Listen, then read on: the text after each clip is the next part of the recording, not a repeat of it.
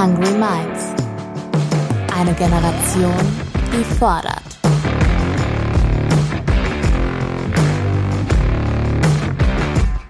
Mit und von Ronja Ebeling.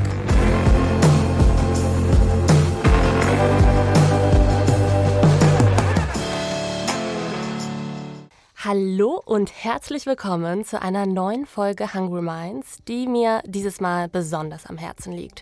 Es geht um die Frage, welche Rolle das Kindeswohl vor Gericht spielt.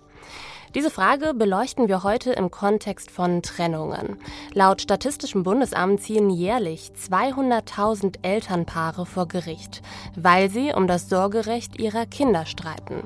Die Kinder selbst werden dabei häufig zum Streitgegenstand. Sie werden manipuliert, mehrfach befragt und zum Teil auch Opfer juristischer Fehlentscheidungen, wenn zum Beispiel gewalttätige Elternteile den Umgang vor Gericht erzwingen. Meine Gesprächspartnerin ist Sonja Howard. Sie ist Expertin für Kinderschutz und Mitglied im Nationalen Rat der Bundesregierung gegen Kindesmissbrauch. In ihrer Arbeit beschäftigt sie sich mit Behörden und Justizversagen. Gemeinsam mit der Journalistin Jessica Reitzig hat sie nun ein Buch geschrieben. Im Zweifel gegen das Kind, wie Gerichte, Jugendämter und Polizei die Kinderrechte mit Füßen treten. Zu lesen, womit Minderjährige in Deutschland vor Gericht konfrontiert werden, war einfach heftig. Über einige Fälle aus dem Buch sprechen wir heute. Außerdem habt ihr, also Leute aus der Hungry Minds Community, mir via Sprachnachricht erzählt, welche Erfahrungen ihr zum Teil gemacht habt, als sich eure Eltern getrennt haben und warum oder ob ihr euch dafür oder dagegen entschieden habt, wenn es darum ging, als Volljährige den Unterhalt selbst einzuklagen. Danke an dieser Stelle für euer Vertrauen. Vielleicht noch ähm, zur Info für euch. Diese Folge bekommt auf jeden Fall eine Triggerwarnung. Wir sprechen gerade auch am Ende über explizite Gewalt. Und ja, was soll ich sagen? Jetzt wünsche ich euch ganz viel Spaß in diesem wirklich wichtigen Hungry Minds Talk mit Sonja Howard.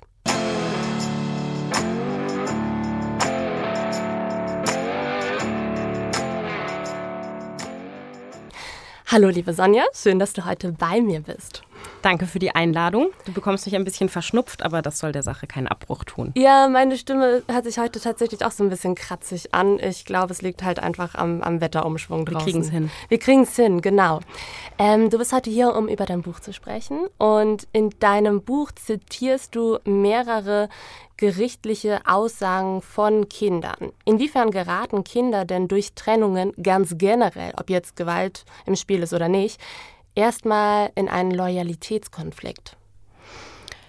Der Loyalitätskonflikt, der ähm, ist genau dann da, wenn die Eltern es eben nicht schaffen, sich friedlich zu trennen und wenn den Kindern das Gefühl vermittelt wird, du musst dich jetzt entscheiden. Beim wem willst du denn leben? Bei Mama oder bei Papa? Und für Kinder hört sich das dann so an, wen hast du denn am meisten lieb, Mama oder Papa? Und das ist eine falsche Frage, die dürfen wir Kindern so gar nicht stellen. Also älteren Kindern durchaus, Teenagern, aber gerade kleine Kinder, vier, fünf, sechs Jahre, die sind noch völlig überfordert mit so einer Frage. Entspricht der Kindeswille denn immer dem Kindeswohl oder gibt es da einen Unterschied? Definitiv nicht. Also wenn wir, du hast gerade schon angesprochen, wenn wir in einem, äh, es mit einem Gewaltkontext zu tun haben, und das Kind sagt, ich möchte nicht bei dem Menschen sein, der mich geschlagen hat, dann können wir sehr wohl davon ausgehen, dass Kindeswille und Kindeswohl das gleiche sind. Ja. Wenn wir jetzt aber gerade Fälle anschauen, in denen es keinen Gewaltkontext gibt, dann kann man nicht einfach das Erste, was ein Kind spontan äußert, jetzt als den ultimativen Kindeswillen und das ultimative Kindeswohl hinstellen. Ganz konkretes Beispiel aus meinem eigenen Leben. Ähm, eines meiner Kinder hätte super gerne mehr Zeit mit dem Papa verbracht. Der ist aber aus diversen Gründen eben nicht so verfügbar, was ich selber auch schade finde. Ja. Ähm, das Kind lebt bei mir. So. Und ähm, wenn man jetzt das Kind fragen würde, bei wem möchtest du denn leben, dann würde das Kind wahrscheinlich sofort sagen, bei Papa, weil es den jetzt eben gerade aktuell am meisten vermisst. Ne? Mhm. So, aber die Hauptfürsorgeträgerin die ganzen letzten Jahre war immer ich. So, das bedeutet jetzt aus Kontinuitätsprinzipien müsste man sagen, das Kind bleibt bei mir, auch wenn es gesagt hat, es möchte beim Papa jetzt gerade leben, ne? So.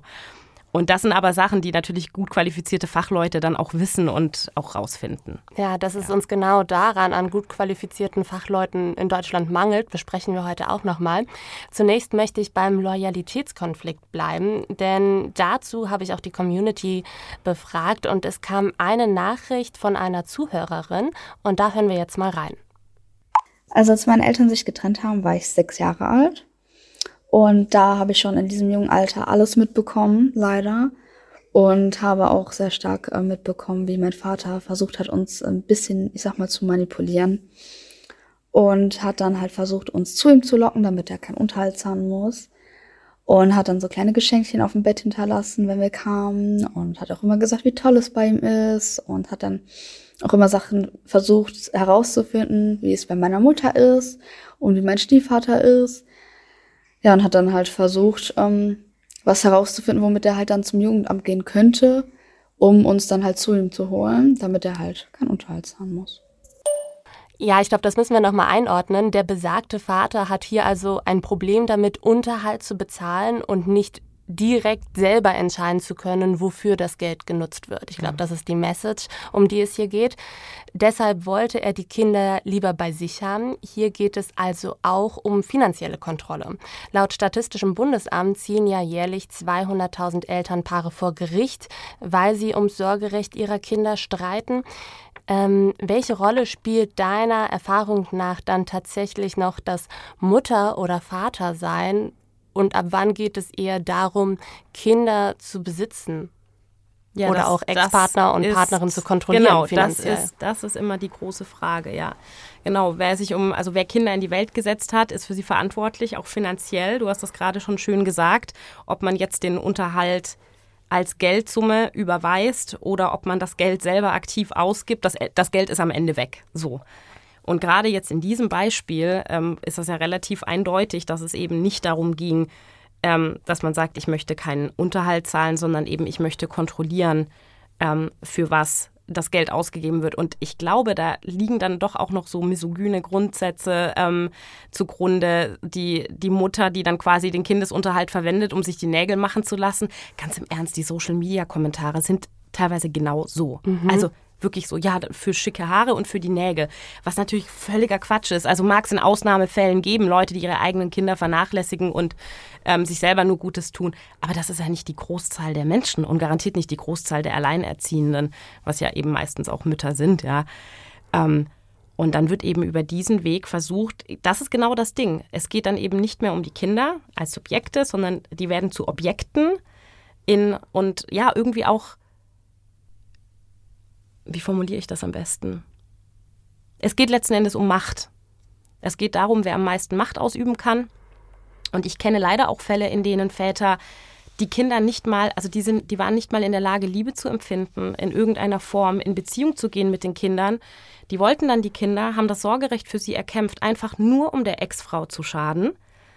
Ähm, und diese Kinder wurden am Ende ins Heim gesteckt, weil der Vater dann gemerkt hat, ich habe ja doch keine Lust, mich 24-7 um diese Kinder zu kümmern. Die kamen dann aber auch nicht zurück zur Mutter, sondern die kamen dann in ein Heim. Also es ist völlig abstrus. Hm. Über die Situation in den Kinderheimen in Deutschland sprechen wir nachher auch nochmal. Lass uns nochmal über das Thema Unterhalt sprechen. Es ist ja hm. gerade ein ganz aktuelles Thema. Ähm, also die Frage, wie viel Geld brauchen Familien, wie viel Geld brauchen auch Alleinerziehende, um eben das Kindeswohl zu sichern. In meinen Augen ist das Kindeswohl schon insofern gefährdet, dass ja in Deutschland jedes fünfte Kind in Armut aufwächst. Wenn ein Kind bei nur einem Elternteil aufwächst, ist diese Gefahr eben besonders groß. Es liegt unter anderem daran, dass ähm, du hast es eben schon gesagt, 90 Prozent oder über 90 Prozent der Alleinerziehenden sind Frauen und eben 50 Prozent der dazugehörigen Väter zahlen keinen Unterhalt. Weitere 25 Prozent zahlen den Unterhalt ähm, nur teilweise, also nicht die tatsächlich vereinbarte Summe.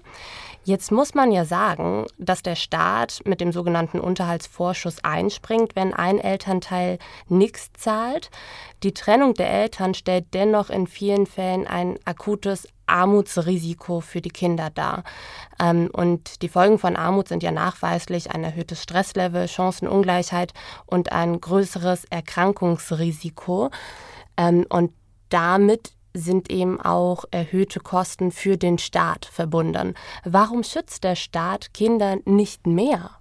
Also warum setzt er dann zum Teil Väter auch nicht mehr unter Druck, wirklich zu zahlen? Das ist eine sehr, sehr gute Frage, die sich ja die ähm, Verbände schon länger stellen, ähm, weil es ja wirklich so unfassbar viele Menschen ja betrifft. Und es ist eben leider so, dass Kinder so und so viel kosten pro Monat. Und ich verstehe schon nicht, warum der Unterhaltsvorschuss die Hälfte vom Mindestunterhalt ist. Mhm. Also der Mindestunterhalt ist ja schon so festgelegt, dass das das Mindeste ist, was ein Kind als Unterstützung ja brauchen sollte und wie man dann als Staat hingehen kann und sagen, hier die Hälfte davon tropfen auf einen heißen Stein besser als nichts.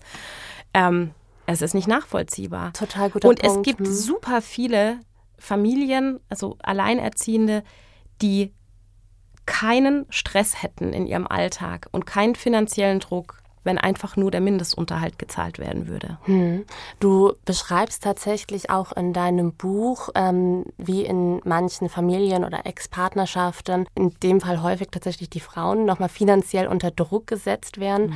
indem zum Beispiel gewisse Dinge, wie zum Beispiel die Winterjacke, nicht da sind, wenn ja. sie, wenn die Kinder äh, von einem Wochenende beim Vater kommen.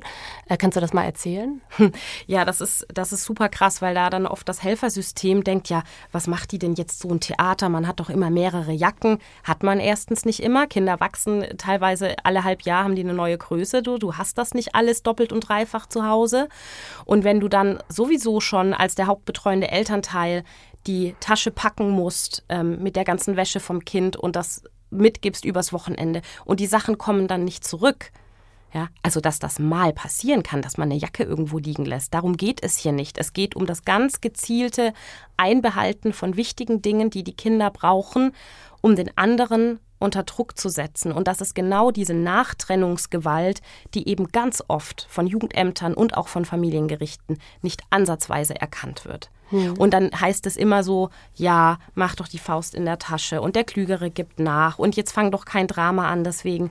Aber es ist ein Drama, wenn wir minus 10 Grad haben und die Winterjacke nicht da ist.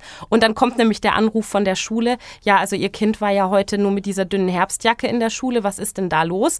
Mhm. Also das hat ja dann auch immer diesen Rattenschwanz.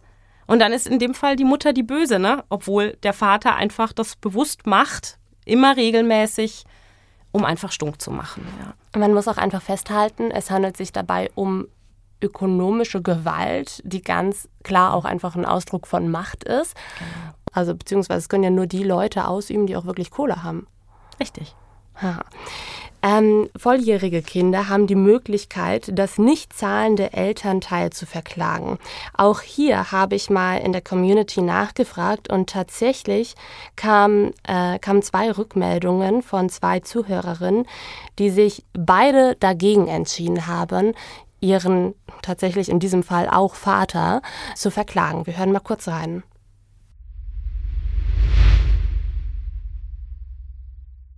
Mein Vater hat aufgehört, Unterhalt zu bezahlen, da war ich 19, also es war kurz nach dem Abi. Und bei meiner Schwester war es im Prinzip das Gleiche. Da hat unsere Mama noch versucht, das einzuklagen und ist auch vor Gericht gegangen, hat aber nicht recht bekommen. Und da wurde dann eben auch nur gesagt, dass meine Schwester das eben selbst einklagen muss. Und dementsprechend wusste ich, dass wenn es bei mir dann irgendwann soweit ist, dass ich das eben auch selbst einklagen müsste. Und das ist aber alles nicht so einfach gewesen, weil mein Vater in Panama lebt und auch die panamaische Staatsbürgerschaft hat und es dann auch nicht so klar war, welches Recht jetzt gilt, also nach welchem Gesetz wird es entschieden und wie kommen wir überhaupt an ihn ran, wenn er in Panama ist. Und das war auf jeden Fall schon mal so ein großer Berg, wo man wusste, okay, man könnte jetzt nicht zu einem in Anführungsstrichen normalen Anwalt gehen, sondern man bräuchte jemanden für internationales Recht, der sich auch mit panamaischem Recht auskennt. Und das hat mich davon abgehalten, aber auch dieses Gefühl, den eigenen Vater anzuklagen, so den eigenen Vater vor Gericht zu ziehen und irgendwie natürlich Geld einzuklagen, was einem zusteht, auf jeden Fall, aber trotzdem auch diese Beziehung noch mehr zu gefährden und auf die Beziehung zu meinen Großeltern, also zu den Eltern von meinem Vater, irgendwie dadurch zu gefährden, dass ich ihn anklage und auch mit 19 gar nicht zu wissen, was es überhaupt bedeutet, ihn anzuklagen. Also man hat ja so gar keine Ahnung, was das überhaupt mit sich bringt. Was bedeutet das, zum Anwalt zu gehen? Was bedeutet das dann vor Gericht zu sein? Ähm, was heißt das überhaupt? So, was muss ich da irgendwie machen? Wie lange geht das? Und das hat mich einfach so eingeschüchtert und war für mich einfach so ein Riesenthema, dass ich einfach für mich entschieden habe, dass es mir das nicht wert ist und dass ich auch ohne meinen Vater und ohne das Geld von meinem Vater klarkomme. Es beschäftigt mich nach wie vor, dass ich ohne Vater aufgewachsen bin. Er hat keinen Unterhalt gezahlt. Meine Mutter musste das alleinige Sorgerecht einklagen. An der Klassenfahrt nach London durfte ich nicht teilnehmen, weil das Gericht die Sache zu diesem Zeitpunkt noch nicht entschieden hatte. Es mangelte mir an nichts. Meine Mutter hatte jedoch drei Jobs gleichzeitig und das als Akademikerin. Ich bin in den Urlaub geflogen, hatte Spielsachen, ging in eine Privatschule. Rückblickend weiß ich, dass meine Mutter unfassbar hart für diesen Luxus gearbeitet hat. Als Kind fand ich es traurig, dass sie so oft nicht da war und wenn, dass sie immer müde war. Meine Großeltern konnten es zum Glück auffangen. Doch ich bin davon überzeugt, dass die Beziehung zu meiner Mutter eine andere wäre, wenn mein Vater sie durch die Unterhaltszahlungen entlastet hätte. Beide Frauen, die wir eben gehört haben, sind zwar volljährig, aber eben noch nicht ausgebildet und damit auch finanziell noch nicht unabhängig. Ist es nicht schwach, dass Staat und Justiz diese jungen Menschen alleine lassen, nur weil sie jetzt eben auf Papier 18 und damit volljährig sind? Aber das bedeutet ja nicht, dass sie so easy peasy vor Gericht ziehen können. Natürlich nicht. Was würdest du also, dir für die, diese jungen Menschen wünschen? Also mit 18 ist man zwar auf dem Papier erwachsen, aber das wissen wir alle selber aus Erfahrung. Also mit 18 kannst du nicht einfach jetzt plötzlich dieses ganze Erwachsenenleben und wenn man sich anschaut, wie viele wirklich Erwachsene auch schon überfordert sind mit unserer ganzen Bürokratie, einfach zu sagen, hier, du musst das jetzt alleine klären. Da sind wir, ne, ne, das fängt ja an mit dem Unterhaltsvorschuss und geht dann eben weiter zu den erwachsenen Kindern, die immer noch auf Unterhalt angewiesen wären und die dann in Vorleistung gehen müssen, die sich einen Anwalt suchen müssen, die schauen müssen, dass sie da, dass sie da überhaupt durchblicken ähm, und sich dann eben auch anlegen müssen mit einem Elternteil. Und dass da nicht reformiert wird, das, das verstehe ich einfach überhaupt nicht. Hm, und das wird sich dann oder das spiegelt sich dann letztendlich auch wieder ähm, in den Bildungschancen dieser Kinder. Auf jeden Fall. Weil wenn du arbeiten gehen musst, um dich dann zu unterhalten, dann kannst du eben, dann hast du nicht den Luxus, dass du ein Studium anfangen kannst. Genau da sind wir dabei. Oder es ist eben mit erheblichem Stress verbunden. Ja. ja. Ähm, bis zu 10 Prozent der Scheidungsfamilien gelten nach Angaben des Deutschen Jugendinstituts als Hochkonfliktfamilien. Wir hatten diesen Begriff eben schon mal. Kannst du noch mal einordnen, was bedeutet das konkret? Also eine eigentliche Hochkonfliktfamilie ist eine auch ohne Gewaltkontext, in denen einfach nur die Eltern nicht mehr klarkommen und eben ihren eigenen Schmerz aus der Beziehung immer weiter vorantreiben und dem anderen die Butter auf dem Brot nicht gönnen. Und das Kind gerät völlig aus dem Blick, das Kind gerät zwischen die Räder. Und es gibt wirklich diese Familien, die sich über Jahre in Verfahren immer nur streiten und die Kinder leiden. Und ähm, ja, und das ist an sich man kann jetzt nicht sagen, streitende Eltern sind per se kindeswohlgefährdend, aber es gibt durchaus ein Ausmaß an Hass, mhm. gleich, also ausgehend wirklich von beiden Elternteilen gegeneinander, wo man sagen kann, die Kinder werden hier so zerrissen, das ist doch alles nicht mehr normal und da müsste eigentlich auch ein Stopp, ähm, also da müsste wie so eine Art Verfahrensstopp auch mal gemacht werden, weil die Kinder werden, gehen da wirklich dran zugrunde. Mhm. Ähm, besonders schockierend fand ich es tatsächlich, wie du in deinem Buch beschrieben hast, ja, wie krass eben auch Kinder unter gewalttätigen Elternteilen leiden und wie sehr aber die Justiz die gewalttätigen Elternteile schützt. Ja. Und an dieser Stelle würde ich gerne mal einen konkreten Blick in dein Buch werfen und auf die Geschichte von einer zweifachen Mutter, die in deinem Buch Daniela heißt, werfen und wir schauen mal ganz kurz rein. Daniela wird zum zweiten Mal Opfer ihres Mannes Stefan. Dieses Mal bringt es ihn auf die Palme, dass sie beim Bügeln den Fernseher laufen lässt. Mit den Worten Ich kann ja auch keinen Spaß bei der Arbeit haben, schaltet Stefan erst den Fernseher ab. Ihr Sohn Lukas ist damals vier, der kleine Hannes noch ein Baby. Beide Kinder müssen dann mit ansehen, was danach geschieht. Stefan nimmt Daniela das Bügelbrett ab, klappt es zusammen und schlägt damit zu so lange, bis der Vierjährige dazwischen geht. Stefan schnappt sich kurzerhand seinen Sohn und verlässt Hals über Kopf mit dem Kind die Wohnung und kommt erstmal nicht zurück. Daniela ruft die Polizei, zeigt Stefan an. Einige Stunden später steht er dann wieder vor der Tür und tut so, als sei nichts gewesen.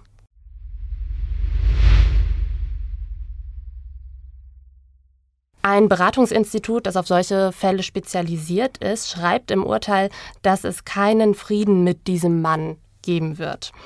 Das Gericht hat nach der Trennung trotz der Gewalt entschieden, dass sich Daniela das Sorgerecht mit ihrem Mann teilen muss.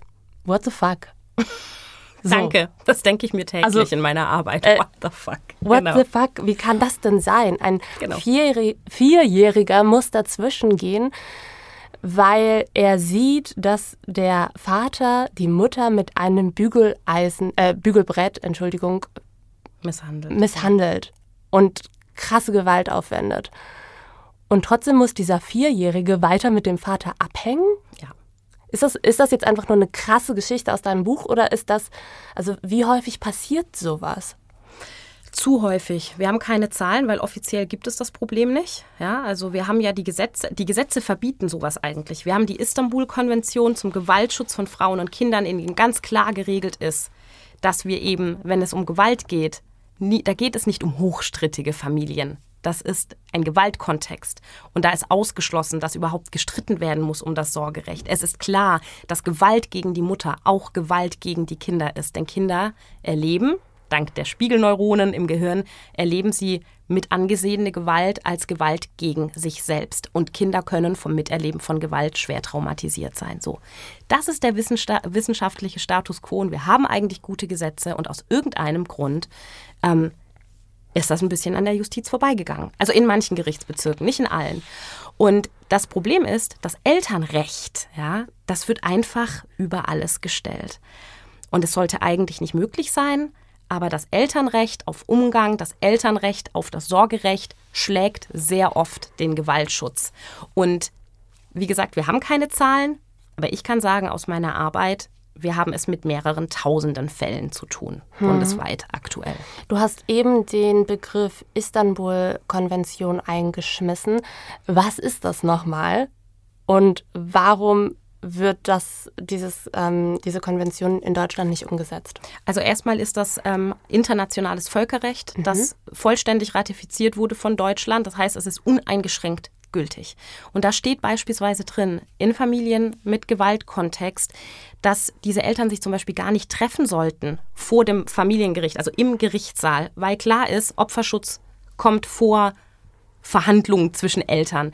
Und es ist, und da stehen dann eben auch Sachen drin, ne? wenn, das, wenn das Kind dann den Umgang auch ablehnt, ne? dann wird auch eben kein begleiteter Umgang angeordnet gegen den Kindeswillen, wenn das Kind Gewalt miterlebt hat durch einen Elternteil. Da steht eigentlich alles ganz klar da drin. Und wir haben aber leider bis heute JuristInnen, die die Istanbul-Konvention ähm, nicht kennen also auch Familienrichter, die die nicht kennen. Und dann kommen schon mal so Sachen im Gerichtssaal wie ausländisches Recht hat in Deutschland keine Gültigkeit. Weil es Istanbul heißt oder was? Ja, genau, weil die in Istanbul halt unterzeichnet wurde von den Mitgliedstaaten und dann denken die, ah ja, Türkei, ah ja, das hat ja mit Deutschland nichts zu tun.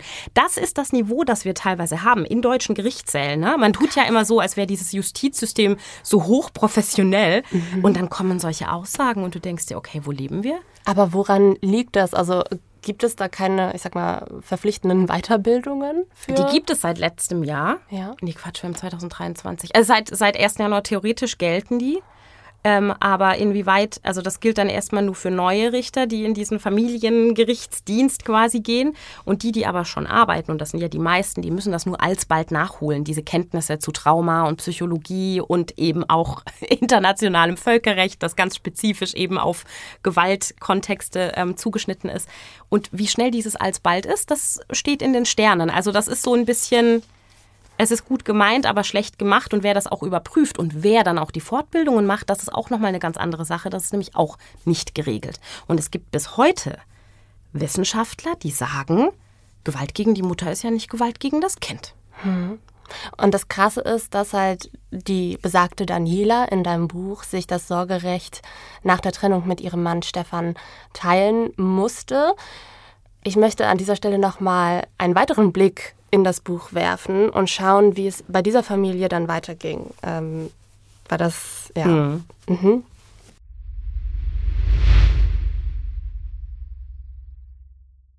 Um jeden Arzttermin muss Daniela mit dem Vater ihrer Kinder ringen. Er, selbst Mediziner, spricht ihr jedes Urteilsvermögen über den Gesundheitszustand der Kinder ab.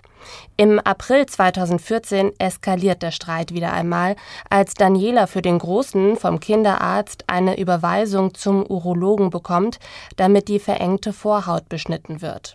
Für Stefan kommt nicht in Frage, dass ein anderer Arzt als er selbst seinen Sohn anfasst. Also beschneidet er ihn während eines Wochenendumgangs kurzerhand selbst. Auf dem Sofa ohne Betäubung. Als die Kinder am Sonntagabend zu ihrer Mutter zurückkehren, ist die Wunde bereits entzündet und eitrig. Daniela stellt Anzeige wegen Körperverletzung und ihr wird endlich das alleinige Sorgerecht zugesprochen.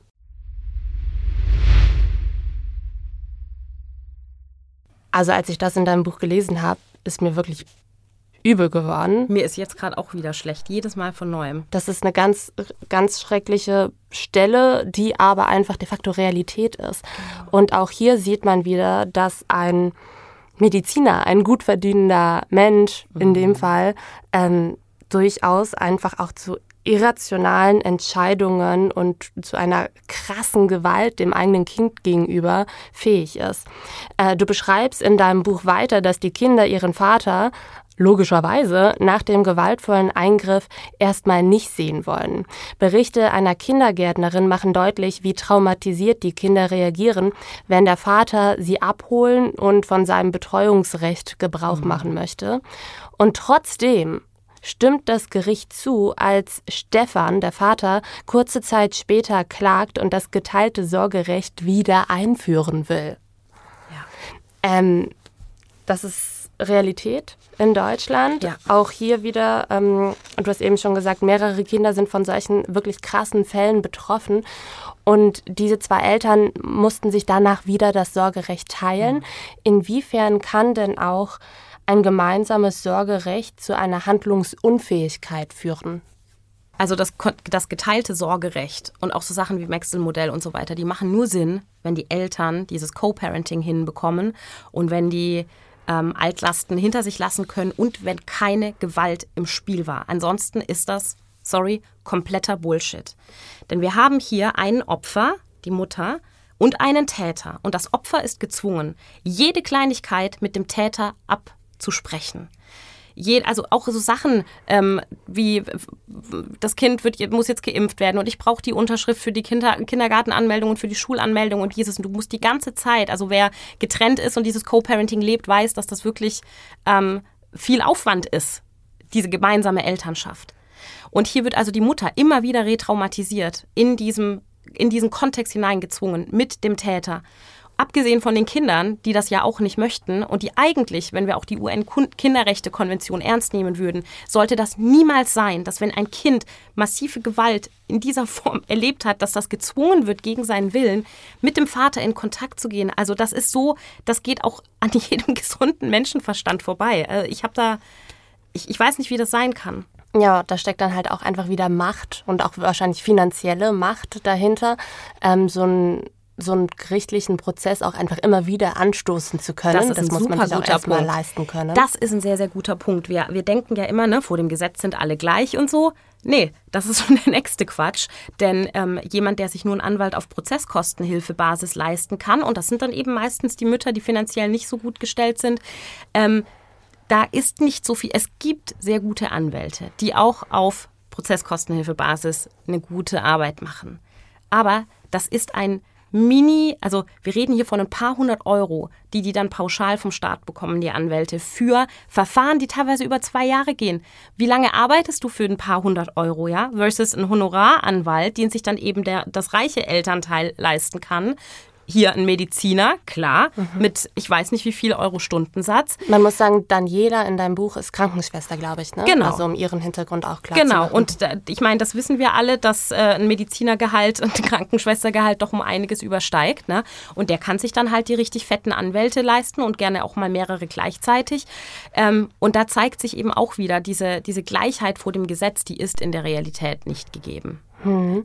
Ähm, die Folge kann dann eben auch sein, dass Kinder vor dem Gesetz, also im Gericht, tatsächlich befragt werden. Du schreibst in deinem Buch, dass Kinder im Falle eines Sorgerechtsstreits teilweise bis zu 30 Mal aussagen müssen. Mhm. 30 Mal.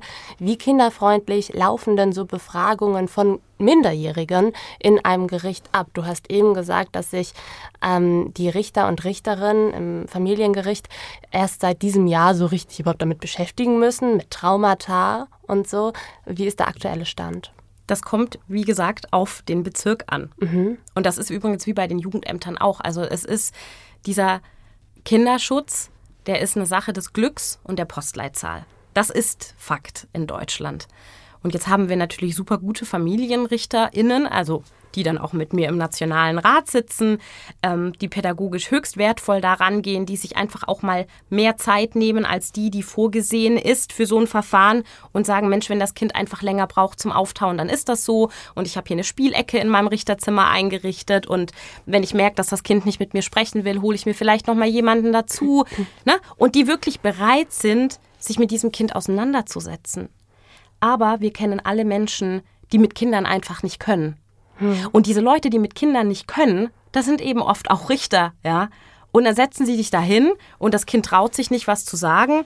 Und dann sagt der Richter, ja gut, das Kind hat nichts gesagt, jetzt übergebe ich die Verantwortung an den Verfahrensbeistand oder an den familienrechtlichen Sachverständigen.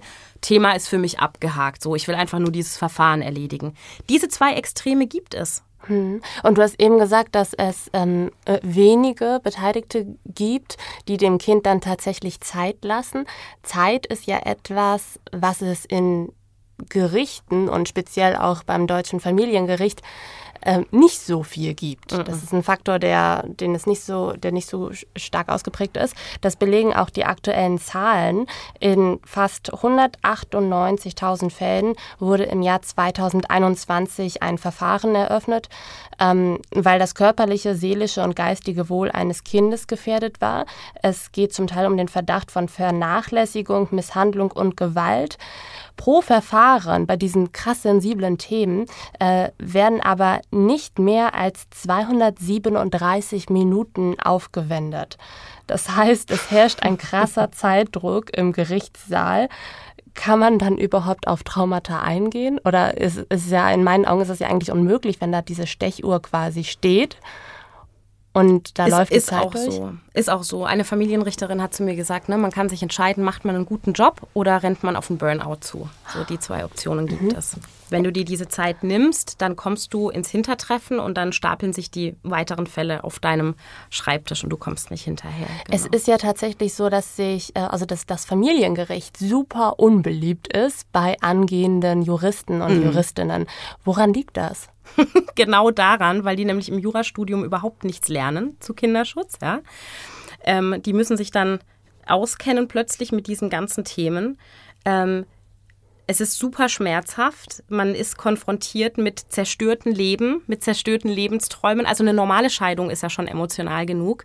Und wenn dann noch, wenn es dann noch ums Kindeswohl geht ähm, und wir dann eben noch Leute haben, ne, die dann keine, keinerlei pädagogische Ausbildung oder die überhaupt nicht aus der sozialen Arbeit kommen, die dann plötzlich, die vielleicht selber noch nicht mal Kinder haben. Und die sind dann mit Kindern konfrontiert, die bekommen das ja, das ist ja der nächste Knaller, ne? Die bekommen das ja auch nicht beigebracht. Wie befrage ich denn ein Kind? Mhm. Du kannst doch nicht einfach irgendeinen random Erwachsenen hinstellen und sagen, jetzt hol mal aus dem Kind die Wahrheit raus oder so. Das ist doch. Ja, aber genau deswegen, also ich hätte da auch keine Lust drauf. Mhm. Und ne? was halt besonders also, feige ist, dass wir halt diese, diese großen Probleme, ich sag mal, diese Erwachsenenprobleme von Kindern lösen lassen wollen. Das auch. Das auch, ja. Da, wir schieben ja die Verantwortung in, komplett ab. Entscheidet ihr mal, ob ihr beim Vater oder bei der Mutter ja. oder bei einem Elternteil ähm, um es geschlechtsneutraler zu halten, also wo ihr wohnen wollt und ob mhm. irgend eine Person davon eine doofe Person ist. Es ist jetzt so, glaube ich, ein bisschen der Eindruck entstanden bei den Zuhörenden, dass äh, tatsächlich immer der Vater die doofe Person ist. Also es gibt immer, ähm, es gibt häufig dieses Bild, dass Väter die Bösen sind und Mütter pauschal die Guten. Ähm, und in dieser Podcast-Folge wollen wir dieses Bild aber auf gar keinen Fall vermitteln, obwohl natürlich die Zahlen, die wir vorhin auch zitiert haben, dass eben 50 Prozent der Väter gar keinen Unterhalt zahlen, die sind Fakt. Mhm. Ähm, das, ist, das ist Tatsache. Aber trotzdem ähm, möchte ich dich an dieser Stelle nochmal fragen, haben Väter eine schlechtere Verhandlungsposition aufgrund der Tatsache, dass sie Väter sind vor Gericht? Also ich meine jetzt die Väter, die sich wirklich für ihr Kind einsetzen wollen. Auch jetzt, davon gibt es ein paar Fälle ist, in deinem Genau, Buch. das ist jetzt die, die nächste Absurdität. Also erstmal ja, wir haben dieses massive Geschlechterungleichgewicht. Das habe ich mir nicht ausgesucht. Das ist einfach so. Gewalt ist größtenteils ein männliches Problem. Die ganzen Statistiken sprechen für sich, auch was Femizide angeht und so weiter. Da müssen wir nicht drüber diskutieren. Aber natürlich gibt es auch Mütter als Gewalttäterinnen. Und diese Mütter, die Gewalt ausüben, die stehen den männlichen Tätern dann auch in nichts nach. Also da gibt es Formen von Gewalt, die so brutal sind, die so eine sadistische Bösartigkeit ähm, voraussetzen. Und es gibt auch Mütter, die ihre Kinder sexuell missbrauchen oder aktiv in den Missbrauch verkaufen und so weiter und so fort. So.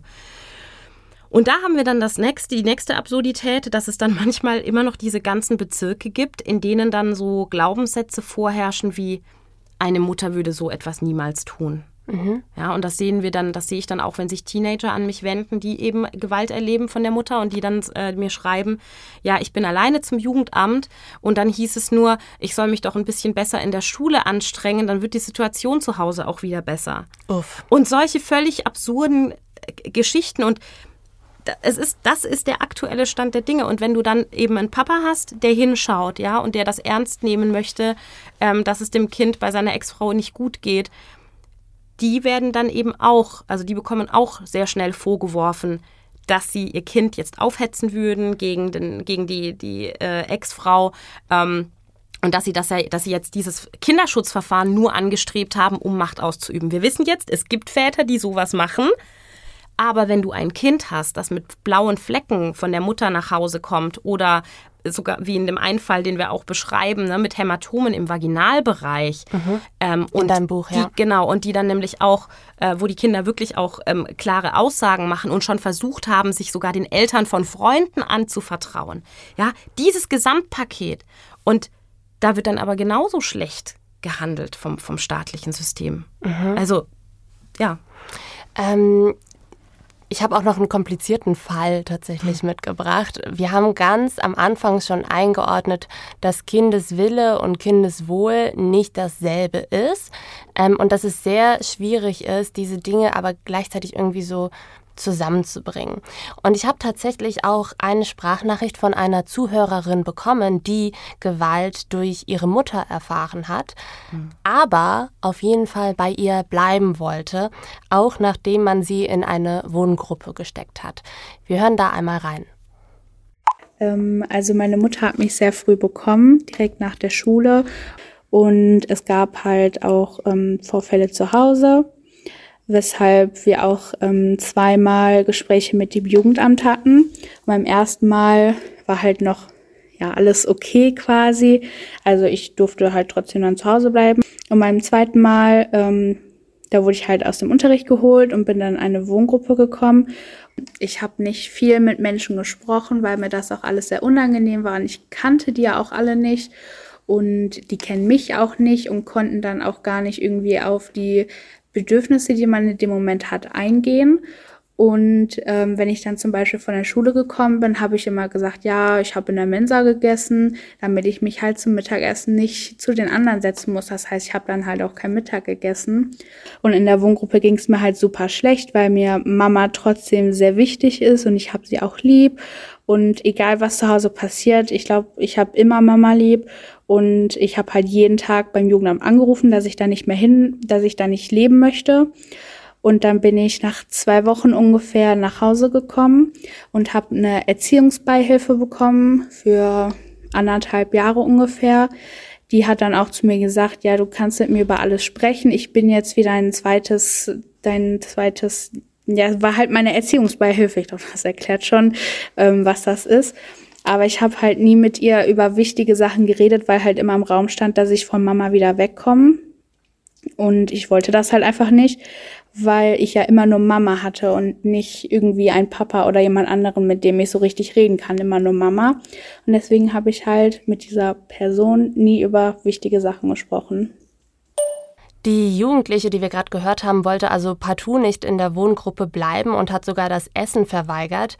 Sie selbst sagt zwar, das Betreuungsteam war im Großen und Ganzen ganz nett und es hat ihr auch niemand irgendwas getan, aber es fehlten trotzdem die Kapazitäten, um eine Vertrauensbeziehung zu ihr aufzubauen. Wie bewertest du die Situation in Wohngruppen und Kinderheimen?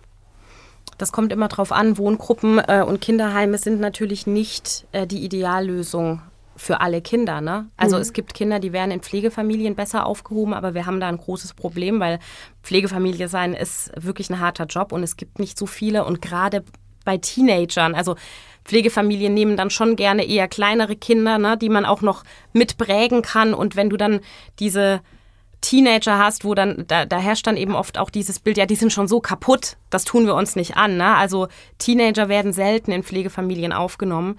Und ähm, die kommen dann eben häufig in Wohngruppen. Aber gerade jemand wie Sie, die ja offensichtlich von einer sehr, sehr engen Bindung zu ihrer Mutter spricht und die wirklich so eine Person zum drauf fixieren gebraucht hätte, um vielleicht ein bisschen diese toxische Bindung zur Mutter auch ein bisschen aufzubrechen, in ihrem Tempo, ja, das hätte sie gebraucht und das war offensichtlich nicht verfügbar oder das, ich weiß nicht, was das Jugendamt sich da dabei gedacht hat, ne?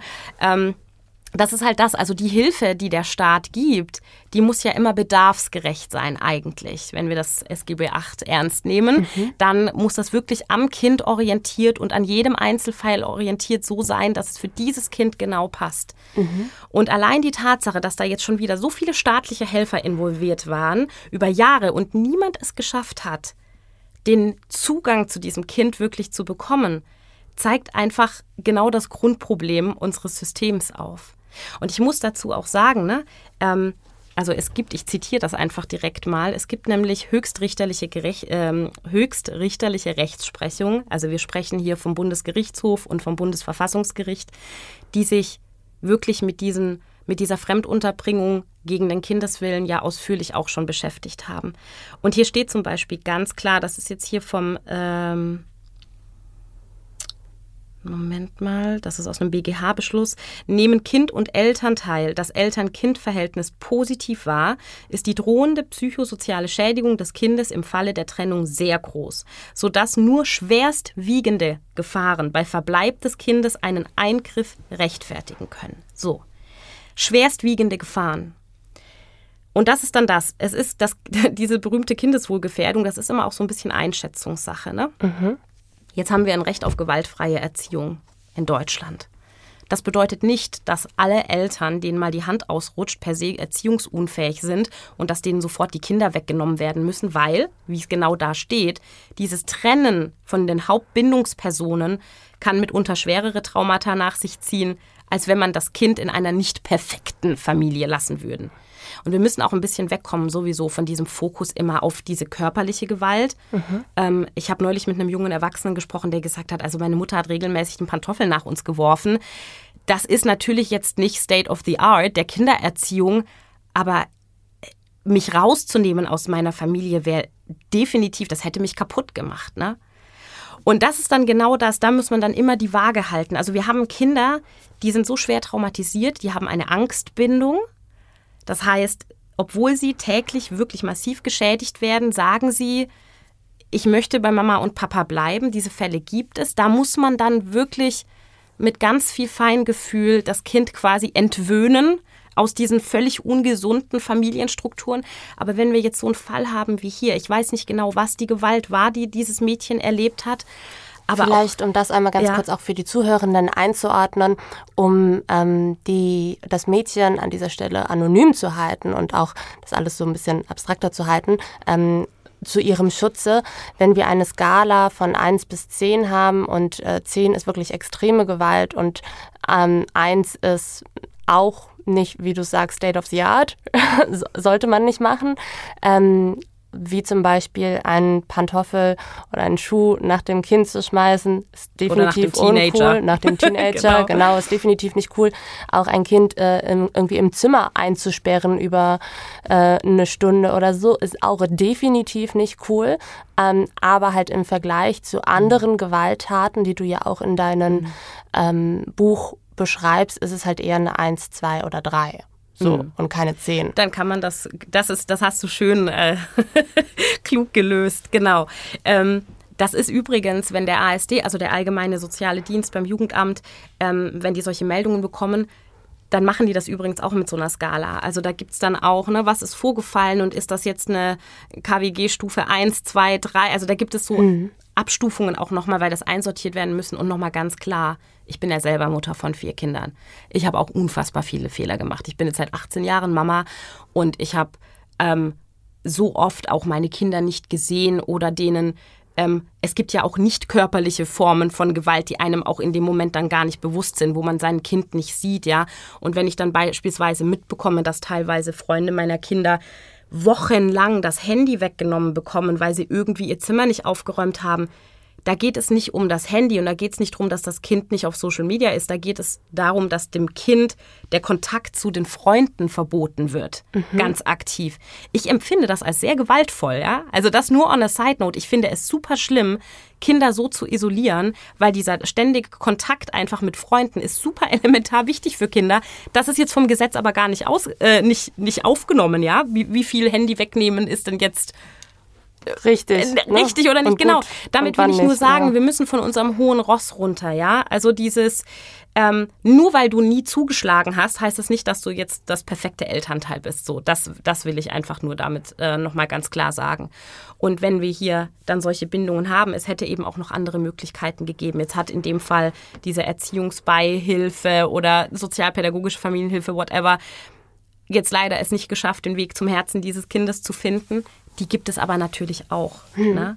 Und wenn man die Eltern, die dann gerade überfordert sind, die das nicht aus einem, also wir haben sadistische Eltern, die machen das wirklich aus Boshaftigkeit und dann gibt es überforderte Eltern. Und es gibt ein Level an Überforderung, da kann man durch Intervention von außen sehr viel also noch gerade rücken, hm. ohne dass man die Kinder aus der Familie nehmen muss. Und das hat sie ja gerade auch am Anfang gesagt, ihre Mutter ist sehr ähm, jung Mutter geworden. Genau. Ne? Sie war damals sehr jung und ich will jetzt nicht äh, pauschal sagen, dass alle jungen, jungen Mütter irgendwie überfordert sind, das auf gar keinen Fall.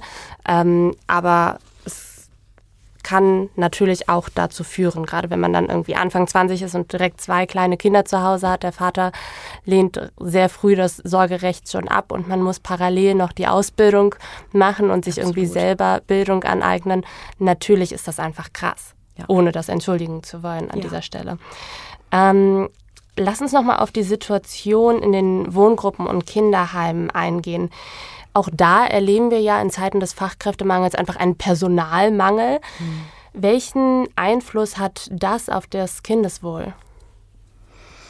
Naja, wenn man Kinder, also wenn man zu diesem wirklich krassen Mittel greift, dass Kinder rausgenommen werden aus ihrer Herkunftsfamilie, dann sollten die ja schon sehr, sehr gut aufgehoben sein. Also wenn der Staat schon, so formuliert, wenn der Staat schon hingeht und sagt, wir können das besser, dann soll er es auch bitte besser machen.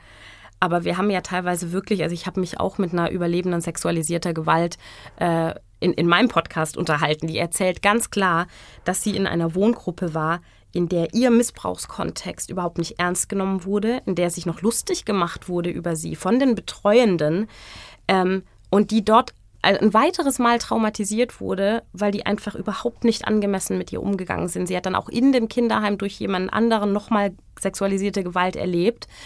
Und das sind natürlich jetzt auch wieder die Worst Cases. Ja? Mhm. Also ich kenne auch ein Kinderheim, da, da wäre ich als Kind selber gerne gewesen. Großartig, ja. Aber das ist dann wieder, wie bei allem, diese krasse Diskrepanz zwischen Best Practice und Worst Case. Und du weißt ja nie, wo du hinkommst. Das ist vielleicht dann auch das. Und wenn die Kinder halt lernen, ähm, mein Wille wird ja auch dort nicht ernst genommen und es wird auch dort mir nicht geglaubt, das ist, ähm, das ist sehr schwierig. Und viele sagen ja dann auch, Mensch, hier gibt es einen richterlichen Beschluss. Es ist ein Grund, warum du hier bist. Und egal, was du mir erzählst, ne, das ist jetzt hier dein neues Zuhause. Wir haben aber auch einen Fall im Buch drin, da hat dann die Heimleiterin gemerkt, hier stimmt irgendwas nicht. Das Kind möchte unbedingt zurück zur Mama und das baut hier total ab. Im mhm. Gegenzug dazu, dass es aufblüht. Und die haben sich dann auf die Hinterbeine gestellt und das geschafft, dass Jugendamt und Familiengericht dann endlich Kindeswillen gehört haben und respektiert haben und das Kind durfte dann zurück zur Mutter. Aber es gibt eben, wenn wir dann nämlich diesen krassen Personalmangel haben, oder auch wieder minder qualifizierte Menschen, die das dann nicht sehen und die nicht sagen, Moment mal, ich gucke mir jetzt die Akten noch mal an, was ist denn die Vorgeschichte von dem Kind? Das muss man halt aber auch, ja, man muss die Zeit haben und man muss es können und man muss dann auch noch die Zivilcourage haben, den Mut zu sagen, ich lege mich jetzt nochmal mit dem System an für dieses Kind. Hm. Also wir halten fest, es ist ähm, de facto an, an Glücks es ist eine Glücksfrage, ob mhm. ähm, es eine Person im System gibt, jetzt seitens des Kinderheimes oder halt auch selber im Gerichtssaal, die sich wirklich für das Kind, für das Kindeswohl einsetzt. Und ansonsten kann das alles leider sehr, sehr stark nach hinten losgehen, ja. weil uns einfach ähm, die Strukturen und die nötigen Rahmenbedingungen fehlen, um Kinder wirklich zu schützen. Richtig. Liebe Sonja, ich danke dir, dass du hier warst und über dieses sauwichtige Thema gesprochen hast. Wir verlinken deinen Podcast, dein Buch, alles, was du machst, auf jeden Fall nochmal in den Show Notes.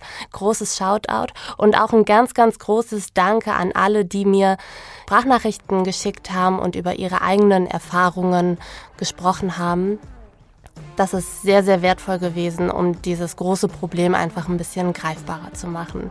Wenn euch die Folge gefallen hat, dann hinterlasst uns gerne eine Bewertung bei Spotify oder auch bei iTunes. Und ich sage bis zum nächsten Mal. Vielen Dank. Stay hungry.